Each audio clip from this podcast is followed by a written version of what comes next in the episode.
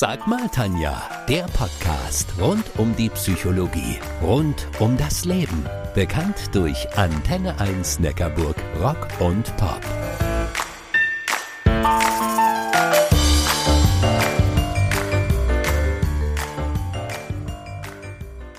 Heute dreht sich alles um die Macht der Worte. Fest steht, Worte lösen Gefühle und auch Taten aus.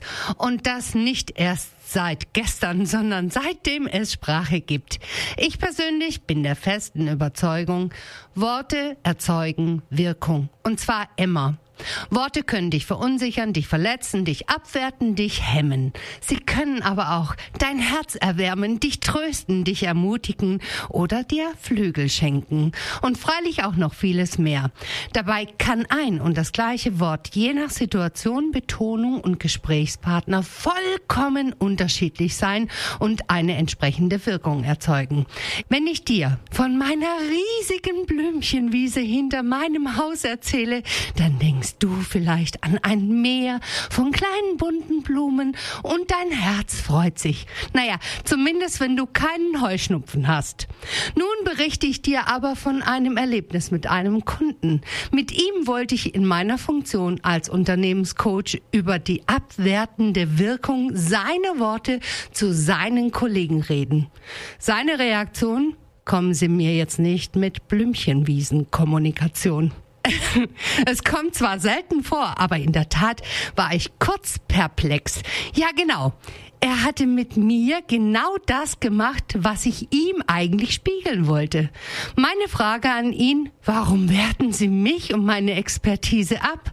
Seine Antwort, ich habe mir schon gedacht, dass Sie empfindlich reagieren werden. Meine Reaktion, ja, warum sagen Sie es denn überhaupt? Sie wollten mich doch ganz bewusst verletzen oder zumindest aus der Reserve locken. Er blieb ruhig und taxierte mich. Erwischt. Genau das war sein Ansinnen. Das wollte er bewirken. Deswegen Worte erzeugen Wirkung. Und zwar immer. Und es gilt, sich dieser Wirkung bewusst zu machen. Lasst uns mal einen Blick auf die Füllwörter werfen. Auf die Äs und Öms, auf die Öms und Äs und auch auf die Okays und die Genaus. Solche Worte werden häufig als störend empfunden. Wer sie zu oft verwendet, gilt als unsicher. Aber irgendeine Aufgabe scheinen solche Wörter ja zu haben, sonst würden sie ja sich nicht so hartnäckig in unserer Sprache halten, oder? Genau das beschäftigt auch die Sprachwissenschaft.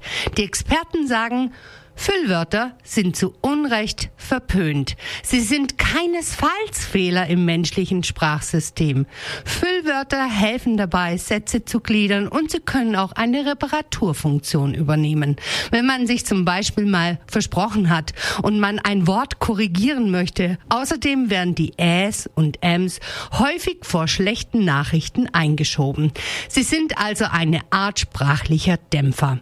Ein schottisches Forschungsteam fand übrigens heraus, dass Reden von Politikern sich dann besser einprägen, wenn sie auch mal ein M benutzen. Wohlgemerkt mal und nicht andauernd, wie zum Beispiel unser früherer Ministerpräsident Oettinger. Bei Füllwörtern gilt nämlich, die Dosis muss stimmen. Die ideale Anzahl liegt bei zwei bis drei solcher Füllwörter pro Minute. Viele Füllwörter haben sich übrigens von ihrer ursprünglichen Bedeutung entfernt. Zum Beispiel das Wörtchen genau. Als Füllwort kommt das genau besonders häufig bei Vorträgen vor. Warum? Die Vortragenden möchten möglichst viel Interessantes und Richtiges sagen. Und das genau taucht genau dann auf, wenn ein neuer Punkt angesprochen wird und die Redner sich daran erinnern müssen, was als nächstes drankommt bzw. sich sortieren müssen. Meist ist das zwischen einzelnen PowerPoint-Folien. Dieses Phänomen heißt daher ziemlich treffend das PowerPoint genau. Die deutsche Sprache hat ja den Ruf von Natur aus etwas barsch zu sein. Ich habe euch mal drei Beispiele mitgebracht, dass dem gar nicht so ist und wie klitzekleine Wörter den Unterschied herstellen können, weil sie die Inhalte verändern und zwar entscheidend. Zum Beispiel das kleine Wörtchen denn stellt euch mal ein kleines Kind vor, sagen wir mal so circa fünf Jahre alt. Dann kommt so ein großer alter Kerl daher, so um die 50, und fragt dieses Kind, Wie heißt du? Je nach Betonung schon etwas schroff, oder? Damit es weicher klingt und wir das fünfjährige Kind nicht erschrecken, fügen wir deswegen unbewusst dem Satz das kleine Wörtchen denn hinzu und fragen stattdessen, wie heißt du denn?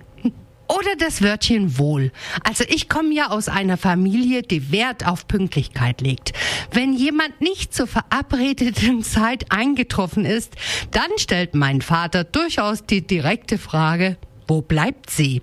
Wie anders und weniger barsch würden diese Worte klingen, wenn das kleine Wörtchen wohl dazu kommen würde. Wo sie wohl bleibt.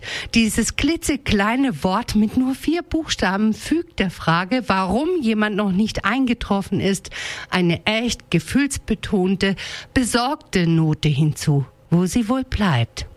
Und falls du Papa bist und genervt sein solltest von deinen Kindern, weil mal wieder die Tür sperrangelweit aufsteht und das, obwohl die Regel lautet Tür zu, dann könntest du sagen, mach sie zu. Ich empfehle dir ein kleines mildes Halt für diesen Satz. Mach sie Halt zu. Es sind also die kleinen Worte, die unserer Sprache die Härte nehmen und eine andere Bedeutung schenken. Worte erzeugen Wirkung und zwar immer. Ob das die Wirkung ist, die ihr beabsichtigt habt, das ist allerdings fraglich. Vielleicht habt auch ihr schon einmal von der sogenannten Informationsverlusttreppe gehört. Ihr könnt euch den Verlust innerhalb eines Gespräches oder eines Satzes wie eine Treppe vorstellen. Das, was ich meine, ist nicht das gleiche, was ich sage. Und das, was ich sage, ist nicht das gleiche, was mein Gegenüber hört. Und das, was der andere hört, ist erst recht nicht das, was er versteht. Zwischen dem, was ich meine, und dem, was mein Gegenüber versteht, liegen also häufig Welten. Daher schenkt eurem Gegenüber eure volle Aufmerksamkeit und stellt viel öfter mal die Frage, wie meinst du das? Oder was hast du verstanden? Die Wahl deiner Worte können übrigens nicht nur andere beeinflussen, sondern auch dich selbst. Lust auf ein kleines Experiment? Okay, dann sprecht mal folgendes Wort laut aus. Ich muss. Wie sieht es aus bei dir? Wie häufig benutzt du das Wort müssen? Ich muss noch die Wäsche waschen, das Leergut wegbringen, das Auto waschen, die Garage aufräumen oder nur noch kurz die Welt retten? Und dann stell dir als nächstes die Frage, wem gegenüber musst du eigentlich? Wenn du dich nun antworten hörst, eigentlich keinem gegenüber, dann suche dir ein alternatives Wort. Zum Beispiel, ich werde die Wäsche waschen, das Leergut wegbringen, das Auto waschen. Probier es einfach mal aus und sprech den Satz mit dem Werden aus. Ich bin mir sicher, es verändert etwas. Worte erzeugen nämlich Wirkung. Und zwar immer.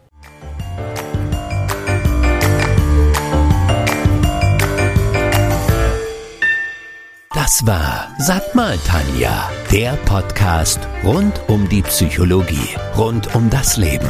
Bekannt durch Antenne 1 Neckarburg, Rock und Pop.